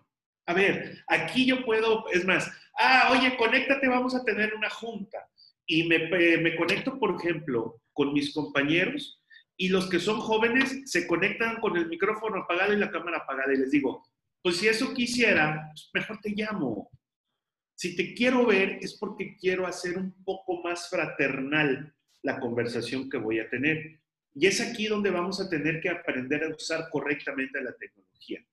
¿En qué momento hago una llamada? ¿En qué momento mando un mensaje? ¿En qué momento hago una teleconferencia? Es aquí donde tenemos que volver a crear normas de conducta. Yo, como les digo, pobremente, pues no, no sé más, ¿no?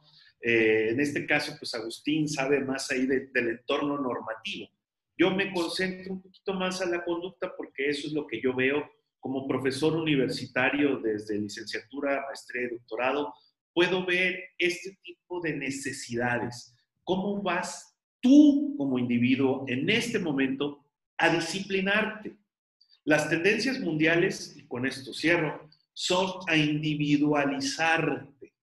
De hecho, así dice, la filosofía moderna del siglo XXI, en el 2020, es el individuo por sobre todas las cosas, generado por las necesidades del mundo moderno, una cantidad mayor de egoísmo. Esto tiene impactos obviamente importantísimos para ustedes. Costos. Si mandas al 20-30% de tu gente administrativa a trabajar en casa, pues ya te ahorraste ese espacio, energía y todo. ¿Ok? el costo de la luz, del aire acondicionado, ya recae en el individuo, que no necesariamente gasta más porque ya no tiene que desplazarse, ahorra gasolina, etc. Hablábamos de la necesidad de un mayor contacto familiar, lo vas a poder tener, ¿eh? Dos, seguridad. Estas nuevas normas de trabajo van a encerrar más a la gente y van a darle la oportunidad a la gente mala o que esté en problemas de estar en la calle y observarnos. Nos vuelve más vulnerables a la observación. No se les olvide, porque yo me encierro aquí con mi computadora y no sé qué pasa atrás de mí. ¿eh? Y así va a pasar en las, en las empresas. Vamos a necesitar más seguridad, vamos a necesitar ciberseguridad de una manera impresionante, porque somos altamente vulnerables en el mundo cibernético. Tres, y, aquí me quedo para no dar las 26 que, los expertos han, han estado haciendo énfasis en cómo va a cambiar nuestra disciplina personal. Número tres, vamos a perder la conciencia, fíjense bien, la conciencia de la socialización en la medida que seamos de la gente clase media pudiente en adelante. ¿Por qué? La clase media pudiente ha podido mantener trabajos, ha podido mantener un nivel de vida a pesar de toda esta circunstancia. Y en este momento, el conocimiento, fíjense bien, el conocimiento se vuelve el mayor atributo de control y generación de oportunidades de trabajo. Así de fácil. Y con eso, también lo que nos genera es que nos vamos literalmente a volver prisioneros de una infraestructura que cada quien va a tener que aprender a diseñar. Y termino con este dato para que ustedes lo sepan, porque les digo, solo sé eso. En la Ciudad de México, el 40% de los bienes raíces disponibles en este momento ya no se van a vender porque la gente ante la pandemia y la seguridad de que en los siguientes 20 años vamos a enfrentar como mínimo dos eventos de este tipo más en 20 años, la gente está buscando espacios donde pueda tener un área de trabajo adecuada a sus necesidades. ¿Sí? 40%, no se les olvide. Y entonces ya nos cambió el mercado de bienes raíces, el mercado de la economía de los espacios abiertos, la disciplina personal. ¿Ok? Bueno, con esto me quedo porque no quiero que sea un monólogo esta situación. César Alejandro, cedo los micrófonos. Así es, sin duda, este doctor Serrano, esto es un cambio de paradigma completamente. Tenemos que empezar a analizar y ver todos los cambios que, que tenemos que hacer, pues, en lo que considerábamos como, como nuestra nuestra vida cotidiana. Y bueno, por ejemplo, aquí veo también un comentario interesante. Otro aspecto que habría que ver, comenta Eric Perales, es el, tema de que no toda la gente tiene a, su alcance la tecnología como para poder adaptarse a, este, a, esta, a esta nueva situación. Y bueno, pues también aprovecho para invitarles que nos hagan sus comentarios, recordarles que nos pueden seguir a través de las redes sociales, vía Facebook, Instagram, arroba CPC Noreste. Doctor Agustín López. Gracias, César. Mira, hay una pregunta de la señorita Griselda Sosa, a la que le mandamos un afectuoso saludo. Dice, pregunta, eh, ya nos damos cuenta de la situación del país y de las decisiones del Ejecutivo al respecto de no rescatar a las empresas. Sí, lo dijo con un comentario muy duro. Dijo, pues si quiebran las empresas, que quiebren. Ese no es mi problema desafortunadamente sí es su problema, señor presidente. Yo se lo pudiera decir de frente a la cara y no como los este, periodistas que cada mañana lo acompañan este, para besarle los pies. Señor, sí es su problema porque están generando más pobres y más problemas. Y si usted no y usted está para solucionar los problemas, debemos de dejar muy claro que el señor es mandatario y como mandatario él debe de obedecer al pueblo Por eso el doctor Cobian decía en su libro de la teoría del rombo que lo más importante era tener mecanismos de control. Y esos mecanismos de control, pues aquí en México han servido para dos cosas, para nada y para nada, porque han sido manejados por los mismos gobernantes. Pero bueno, seguimos con la pregunta. Antes de que me desvíe, no vaya a pasar lo mismo que con el presidente. y dice, entonces, según usted, si esto no es lo conveniente para México, ¿cuál modelo sí están implementando en otros países ante esta pandemia. Miren, cuando entró la, la, la, epidemia en los principales países europeos, estamos hablando Italia, España, Francia, Alemania, este, Inglaterra, en Estados Unidos, en China, de los países más fuertes, de los que forman el, grupo de los G7 o G12, porque ya hay varios, varios grupos, en todos ellos se establecieron medidas económicas contracíclicas, que eran los que hablábamos, es decir, ante una situación de este tipo, tal vez lo que esperarían es seguir manteniendo la recaudación, cosa que no es posible. Entonces tienen que bajar la recaudación esperada a los países, por eso se le llama medidas contracíclicas. En ese sentido, el gobierno, en lugar de recibir, apoya.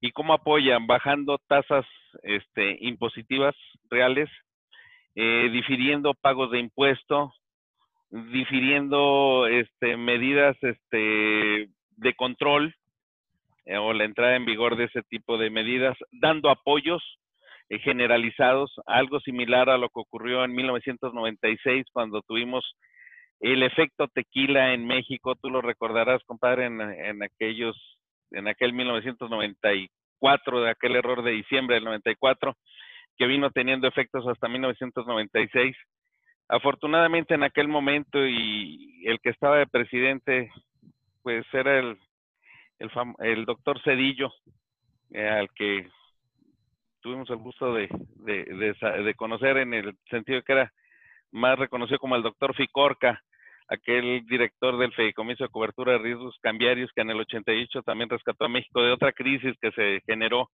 en, en una caída de la bolsa.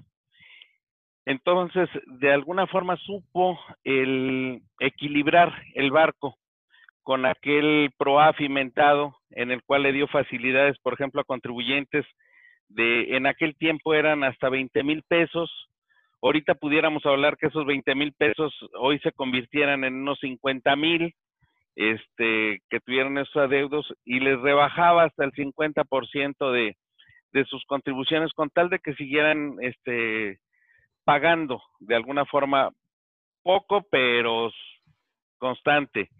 Y hasta los de 1.500, a los de un millón y medio, que hoy bien pudieran llegar hasta 5 millones de pesos, por ejemplo, ya tomando en consideración las variables económicas de, de inflación y de crecimiento económico, este, darles otro tipo de facilidades en cuanto a diferimiento de pagos de impuesto, ese tipo de medidas son las que hacen falta en este momento.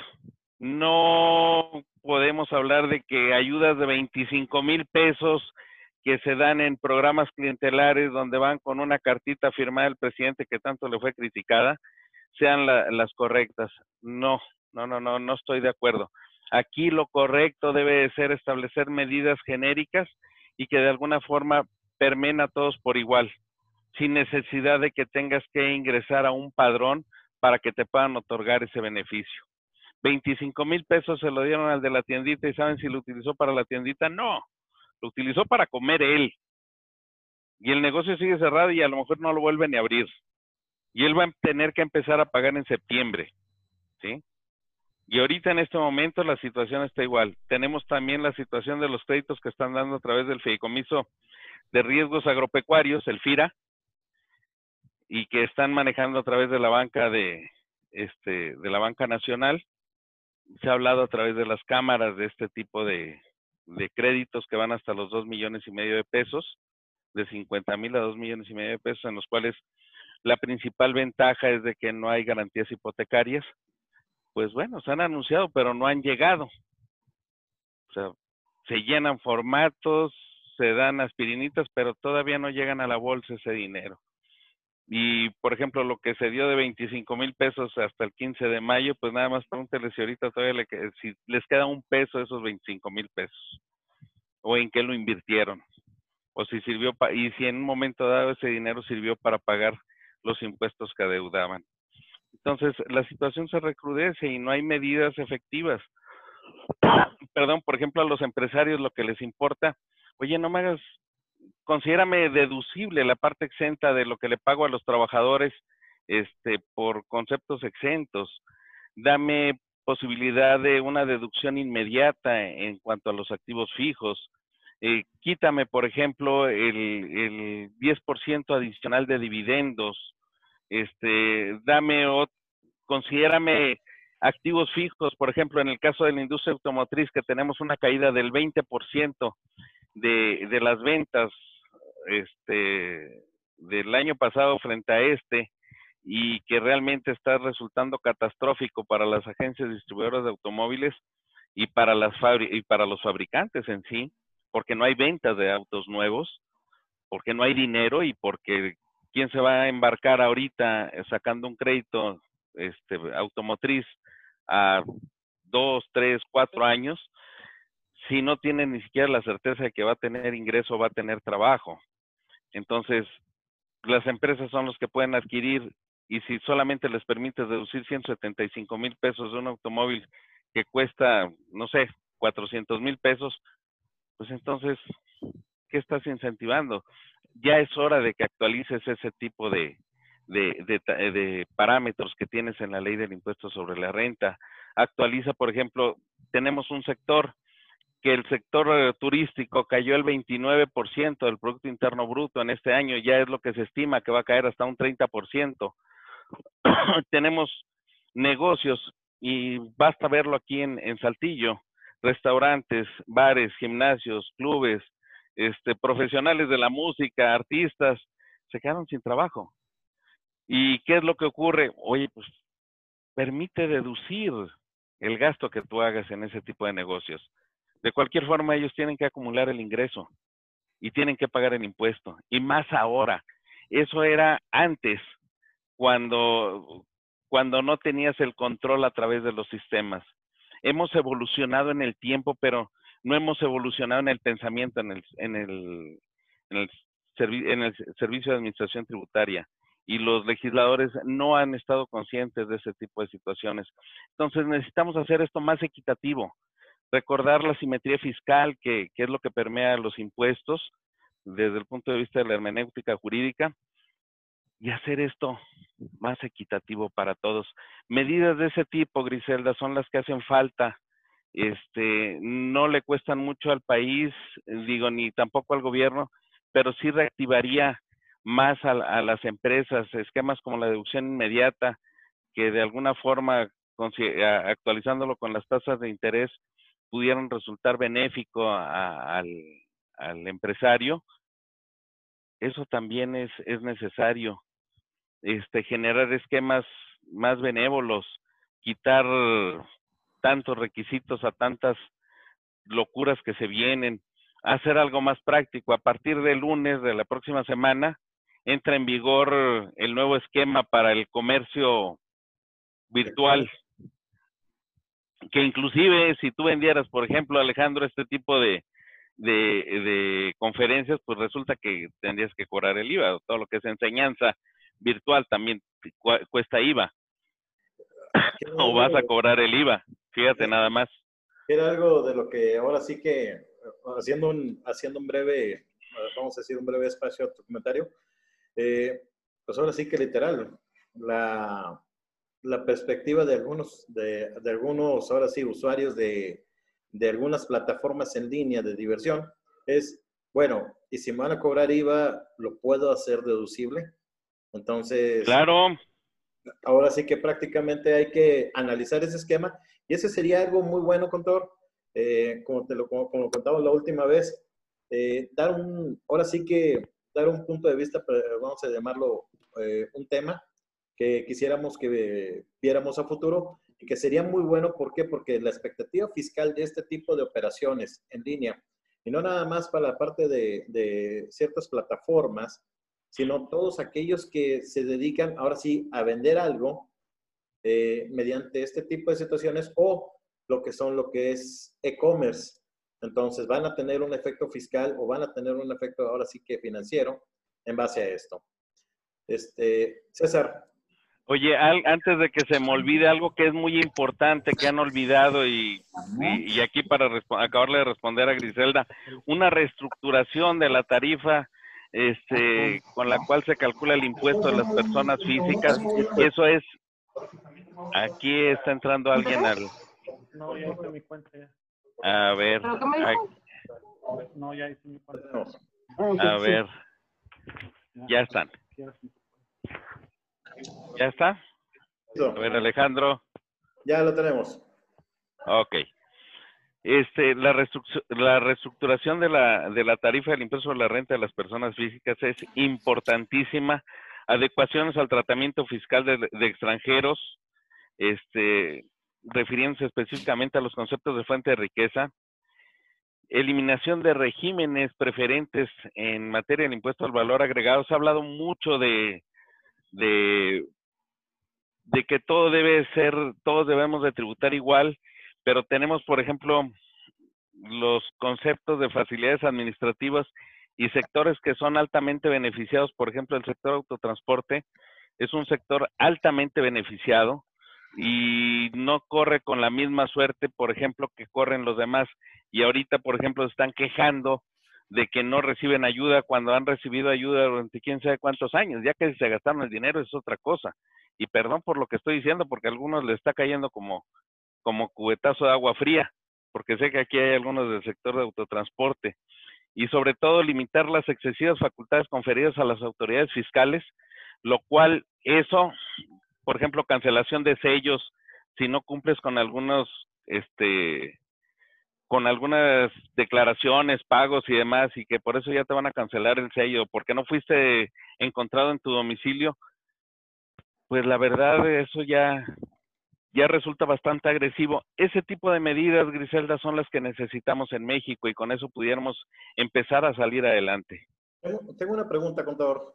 De hecho, aquí me dice, este, ¿cuál es la expectativa sobre la recaudación que se llevará a partir del 1 de junio? Aquí nada más sería, ahora sí que verlo de manera... Ah, mira, ya me la, ya me la aplicaron más. Eh, en el caso de los depósitos en efectivo que sumen los 5 mil pesos al mes, ya ves que se está soltando mucho. Ahora sí que, un breve, ahora sí que vamos a llamarlo de, de, de manera breve realmente ese comentario me lo han estado haciendo varios, no nada más este, la persona que me está mandando el mensaje, sino la, eh, qué va a pasar a partir del primero de junio con ese, eh, ese tema de 5 mil pesos de manera breve, contador. Mira, lo que te puedo decir es, hay obligación de pagar impuesto por cualquier este, renta que recibas, por cualquier ingreso que tú estés eh, recibiendo. Recordemos que el impuesto sobre la renta lo que graba es el ingreso, ¿sí? Entonces, ¿cuál es la forma de controlar? Pues a través de lo que te llega a los bancos. Por lógica, y esto se lo tenemos que, decir al público que nos está escuchando, los bancos son ahora sí que el chismoso que va a tener el SAT. Nada más que dijeron, oye, ¿se los vamos a aplicar a todos? No, dijo, por arriba de 15 mil pesos en el mes, ¿te parece? Entonces, hasta 15 mil pesos. Eso es lo que, lo que están manejando en este momento.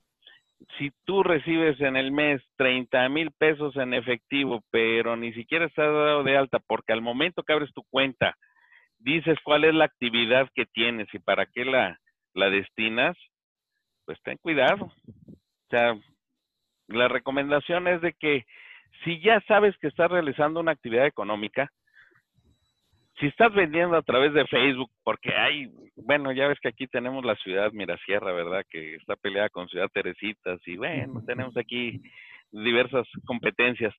Bueno, hay muchas ventas que se hacen a través de Facebook y la gente vende y cobra y le depositan en su tarjeta de débito. Cuidado con eso. Si ya tienes la opción para darte de alta, pues hazlo, ¿verdad? Date de alta en el RIF cumple con ciertas formalidades y se acabó la historia.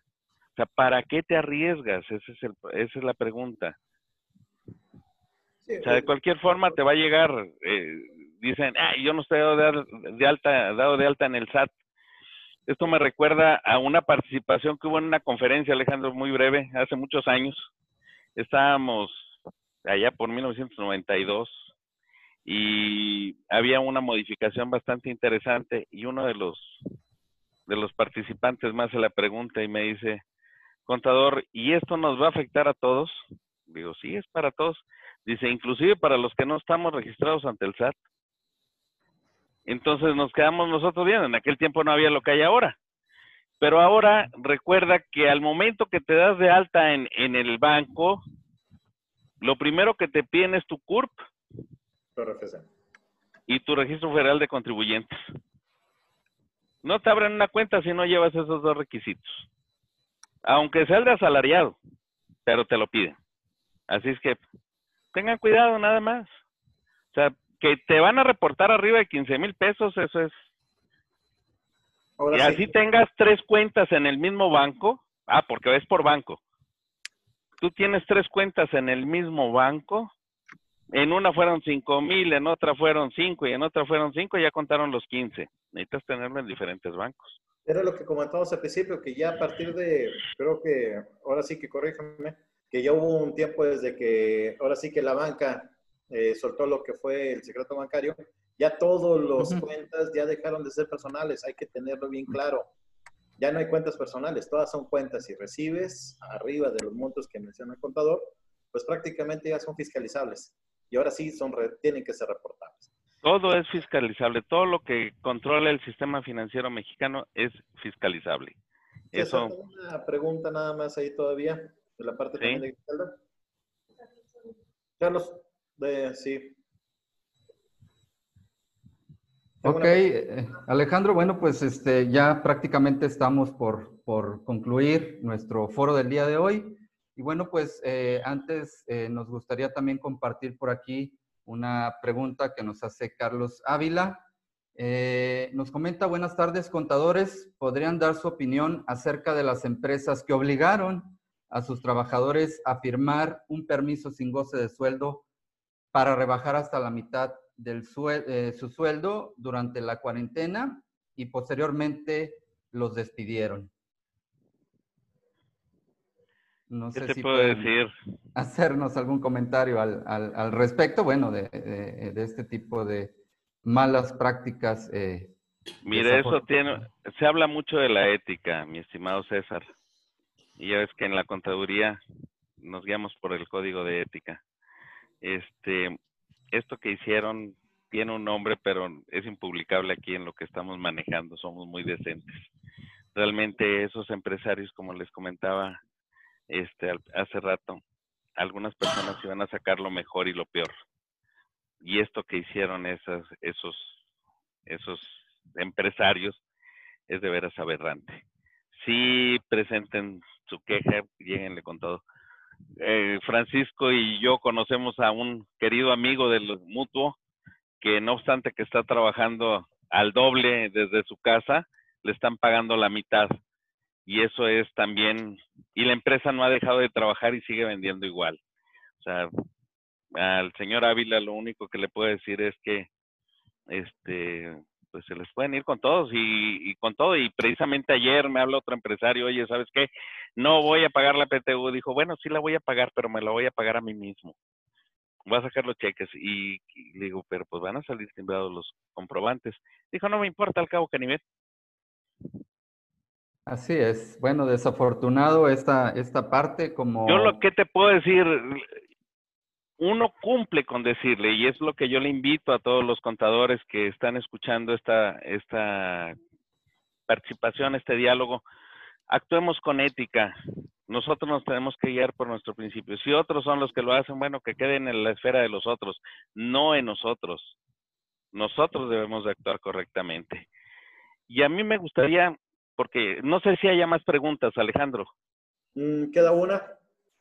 A ver, pues adelante. Todavía, este, ahora sí que, ¿qué podríamos hacer desde los colegios, contadores, abogados, para hacer como presión eh, para conseguir estas ciertas reformas fiscales? Eh, ahora desde un punto de vista de especialistas y en la materia que podemos aportar. Pues prácticamente ahora sí que, pues ustedes que se... ¿Quién hizo esa pregunta? Colegio de contadores, pues ahora sí que cómo lo ven. ¿Quién hizo esa pregunta? Griselda Sosa. ¿Eh, ¿Quién? Griselda Sosa te hace una pregunta. Ah, Griselda Sosa. Mira, Griselda, tenemos tranquilamente cinco años o más, desde 2014 a 2015, estar insistiendo en estas propuestas a través del Instituto Mexicano de Contadores Públicos, a través del Instituto Mexicano de Ejecutivos de Finanzas, la barra mexicana de abogados, este, el Consejo de Hombres de Negocios, pero son nuestros diputados nosotros presentamos, tanto Francisco como tu servidor y otros tantos especialistas que hemos participado en diversos foros, debates y demás para poder este, proponer cosas que beneficien a, al país en general y a las personas en general. Se lanzan artículos, se lanzan críticas, pero los legisladores están sordos. Recuerda, eh, si el Ejecutivo no inicia la, la, la reforma de ley, no la hacen los, los legisladores. Aquí seguimos viviendo de alguna forma en una dictadura perfecta. Y en este momento más, donde un poco más o una buena cantidad de los diputados son de, del partido que está este, al que pertenece el presidente de la República. Y aquí, no sé si me permitas, Alejandro, dar un cierre para después cederle el micrófono o si tú quieres, Paco, este, cerrar el, tu participación. Pues bueno, yo en mi caso nada más, bueno, si no hay preguntas en esta parte que no, porque más que nada lo que podemos ver es eso, estamos entrando en una época, mira, yo sé que todos queremos eh, justicia en términos de los impuestos, pero hay que partir de la base que nadie quiere pagar impuestos. Entonces, el problema es cómo pagar de una manera justa y transparente para poder hacer frente a las necesidades de un país como el nuestro. Bajo las actuales circunstancias, y ustedes lo saben, con todo esto que tenemos, somos dentro de la OCDE el país que menos captación tiene. Ni Bolivia, ni... Es más, estamos peor que países como Bolivia, eh, Turquía. La verdad es que, a pesar de todo, por la razón que sea, porque yo ahí sí no, no me meto, no tenemos una cultura del pago de impuestos porque asumimos que nuestros gobiernos son corruptos y entonces nuestra autojustificación para no pagar es no pago o no tengo ganas de pagar porque son corruptos todos. Pero aquí no hay un huevo y una gallina. ¿eh? Aquí sí, económicamente hablando, tu obligación es pagar a como se marque la ley. Y ahorita, el que se apoye o no se apoye a empresas pues también tenemos ejemplos contrarios y nada más con eso voy a decir. En la crisis financiera de 2008-2009, el rescate de Estados Unidos de empresas que no eran viables por mantener el empleo generó un costo excesivo en el crecimiento de Estados Unidos que terminó de pagar en el 2015. Entonces, tendríamos que ser cuidadosos cuando hablemos de mantener el empleo y pagar impuestos. Tenemos poco dinero, captamos mucho más, o sea, mucho más poco, por así decirlo. O sea, captamos casi nada. O sea, entre el 11 y el 13% del Producto Interno Bruto, cuando los países como Ecuador, Bolivia andan en el 18 que se considera muy mal. Bueno, si eso le agregamos que la actividad económica en este momento está caída y que no hay dinero para nada y que lo poco que hay también se dedica a proyectos faraónicos que no hacen sentido porque se está invirtiendo en el sector turismo cuando lo que va a estar caído es el turismo y por muchos años. Eh, se está invirtiendo en refinación petrolera cuando lo que necesitamos son energías alternas. Y se está invirtiendo en un aeropuerto que tiene una montaña en medio cuando otra vez el turismo no va a necesitar eso y el 40%, fíjense bien, eh, para ser preciso, el 100% de las aerolíneas en el mundo van a recortar en los siguientes cinco años el 40% de su flota. Ahí dejo eso. Acuérdense, los impuestos siempre serán un debate, así pagues uno. Nadie está contento porque hay que pagar. Entonces, eh, entrar a debates, por ejemplo, en mi caso como economista de, la parte impositiva, me resulta muy complicado porque, como les digo, todos eh, los que están en el sector público quieren más, los que estamos afuera queremos menos o no queremos pagar, para ser más preciso, y las necesidades en general de las calles que tenemos, del alumbrado público, y de muchos servicios que utilizamos cotidianamente dependen precisamente de, de ese pago. El gran problema es que hay que tenerlo en cuenta. 52% de la mano de obra mexicana trabaja en el sector informal y entonces no pagan ningún impuesto. Ese es el asunto, ¿no? Yo lo único que puedo decir como economista es, me gusta el modelo francés donde se paga por casa. No importa si estás en el mercado informal o formal, tú pagas por casa. ¿Cuánta gente vive en esta casa y de qué edad? ¿Cuánto pagas? Tu casa está en el nivel A, pagas tanto, tu pasa en el nivel B, pagas tanto. Se acabó. Entonces, haces pagos, como se dice, que están en función, ahora sí, dónde vives, qué servicio recibes, para que sea precisamente progresivo y un poco más justo. Las casas pobres en Francia, pues pagan prácticamente nada, ¿sí? Pero sí contribuyen. Pero en México no contribuyen y además reciben dinero. Entonces, por ahí va la situación. Les digo, es muy difícil hablar para mí de, la cuestión tributaria. Yo preferiría hablar de negocios y en función de mi cierre, yo nada más diría, vienen épocas difíciles donde tener un peso va a estar definido por qué tan bueno o qué tan malo eres para generar ideas creativas y adaptarte a las disciplinas que van a imponer las nuevas tecnologías. Sin duda, Gracias, eh, doctor. Déjame pasar y ligando precisamente lo que dices, Paco. Fíjate de, de Francia, aunque no lo creas, en la ley que estuvo vigente de 1964 hasta 1980 y 81, 82 en, México, en materia de impuesto sobre la renta, hablaba de, de exclusiones familiares, precisamente lo que dices pagabas el impuesto por casa y el gobierno te reconocía que tú tenías que gastar en tu persona, en tu esposa, en tus hijos, tenías minusválidos también. Eso por lo como una deducción general. Pero aparte te reconocía las otras deducciones que hacías, que son las que ahorita conocemos. Este, eso se fue perdiendo con el paso del tiempo y como aquí no llevamos control de la historia y somos un país de desmemoriados, este, se nos perdió. Si ahorita el presidente que está en turno trata de establecer modelos que fueron buenos del pasado, ese sería un buen modelo que pudiera establecer. El reconocimiento de las exclusiones personales. ¿Cuánto es lo que te cuesta tu persona, tu esposa y tus hijos?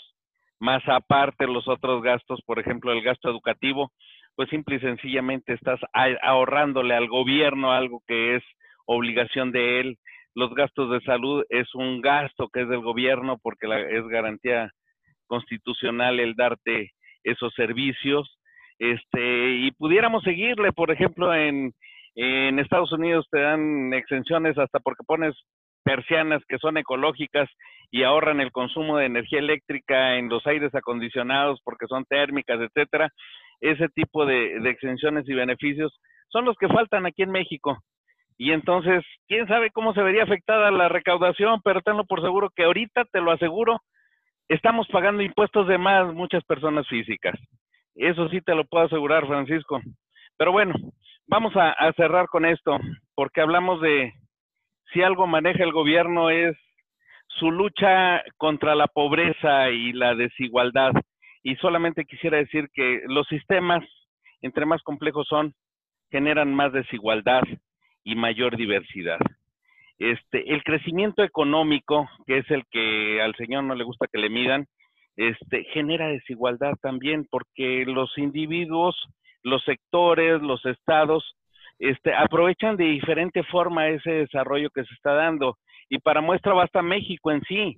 Podemos dividir el territorio nacional del eh, Querétaro hacia arriba, por poner un ejemplo, y de Querétaro hacia abajo. Y pues la zona donde está concentrada la mayor pobreza de México, que es el 51% de los pobres en México, pues está en la zona sur, que es donde él quiere poner sus obras para ver si con eso la bate, cosa que difícilmente lo va a hacer. El sistema el sistema que castiga el desarrollo y restringe libertades o el sistema de gobierno que hace eso genera igualdad, pero también genera mayor pobreza. Las dictaduras, al igual que las guerras, pero me voy a referir a las dictaduras porque vamos a hacer una analogía con Venezuela, generan igualdad, sí, todos vamos a estar iguales, pero hacia abajo. Todos se vuelven menos ricos, por no decir que más pobres. Y yo no quiero vivir esa realidad aquí en México. Reducir la pobreza, el único secreto es la inversión productiva y el crecimiento económico. Por más que el Señor no quiera que, revisemos el crecimiento económico, porque el Producto Interno Bruto es lo que mide el crecimiento económico y para el Señor, este, que no es economista, es algo que le duele, eh, y por eso se desvía la, desvía la atención a, al bienestar. ¿Cómo va a estar con bienestar una persona que tiene que trabajar no sé cuántas horas y no completa ni para darle a comer a, a la esposa y a los hijos y para mantener sus necesidades básicas? ¿Eso es bienestar? No, señores, eso no es bienestar. Hay que fomentar la inversión productiva, la competencia, la educación de calidad, pero sobre todo lo que debemos de exigir es un buen gobierno, y eso solamente a través de los mecanismos democráticos. Y recordemos que el año que entra se modifica el Congreso. Debemos de razonar muy bien nuestro voto si no queremos este, repetir escenarios que ya le dimos una probadita y que sabemos que no son precisamente lo mejor. Los organismos alternos de control, como son derechos humanos, este, el Instituto Nacional Electoral y demás, inclusive el SAT, que son organismos autónomos, deben de mantenerse al margen del gobierno y que el gobierno no le meta mano a, esos, a esas instituciones, porque allí es donde se, se vician. Los organismos de control ciudadano, auditorías superiores del Estado, auditorías superiores de la Federación, deben de mantener esa autonomía para ser organismos de vigilancia que le den resultados a la ciudadanía deben de ser electos por la ciudadanía, no impuestos por el, eh, el presidente o el gobernador en turno. Eso es lo que hace falta para mejorar México. Gracias. Entre otras, entre otras cosas, pero bueno. Entre otras cosas, pero con eso me Agustín para Agustín para presidente. No, compadre, mejor te mando a ti, compadre. No, no, no, no, no, no. yo soy un economista pobre, pasado de moda ya de la época neoliberal. No, realmente eso es lo que se requiere. Y eso es lo que necesitamos, una población preparada. La pobreza no solamente es material, es espiritual y es intelectual también. Recordemos que entre más pobreza intelectual, más control ejercen sobre nosotros. Sin duda, bueno, pues eh, ya prácticamente estamos cerrando esta, esta charla, este foro, foro tan interesante del día de hoy. Y bueno, pues agradecemos enormemente a nuestros expertos invitados, el doctor Agustín López Barrón, que nos haya acompañado, de igual forma al doctor Francisco Serrano Camarena. Desafortunadamente el día de hoy, por problemas de salud, la doctora Claudia Rangel no nos pudo acompañar, pero bueno, agradecemos enormemente el que hayan compartido con nosotros este tema. Sin duda, estamos viviendo momentos de cambios, cambios eh, de paradigma, y bueno, pues no nos queda más que eh, analizar y adaptarnos a esta nueva dinámica que nos toca vivir. Y bueno, eh, no nos resta más que recordarles, próximo martes 2 de junio, características de Compact y nóminas versión 12.5.1 a las 11 de la mañana. Y de igual manera, recordarles que el próximo jueves 4 de junio tenemos una cita aquí en este espacio Negocios en Línea. Vamos a contar con el contador público Sergio Sánchez Delgado, que nos va a hablar del tema mitos y realidades sobre el subsidio al empleo.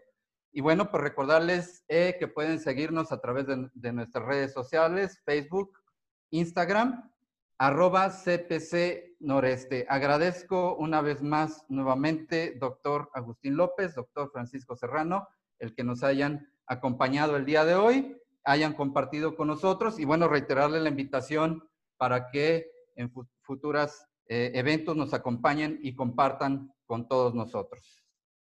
Muchas gracias, César. Muchas gracias, Alejandro. Gracias, Paco. Un abrazo a la distancia. Nos vemos, hasta luego. Salgo corriendo. Hasta luego. Gracias. Un abrazo para todos. Gracias. Gracias, hasta, la próxima. Hasta luego, que tengan Gracias. Oye, por cierto, lo que comentas ahorita del subsidio, ¿sabes dónde tuvo su origen o dónde tiene su origen históricamente hablando? Lo tiene en Francia. ¿Y sabes por qué se le llamaba subsidio? Porque te daban subsidio. El subsidio era darte leche para la alimentación de la familia. Digo, eso nada más hay como curiosidad. Y luego lo importaron aquí a México y lo pusieron allá por los noventas. ¿eh? Era el famoso subsidio al salario, el crédito al salario. ¿Mm? Excelente, contador. Así es, interesante la aportación. estar contigo este día. Nos vemos el próximo martes, contador. Estamos platicando. Nos vemos en una nueva emisión. A todos. mando un abrazo, gracias. Un abrazo para placer todos. estar con ustedes. Y estamos en contacto. Hasta la próxima. Gracias.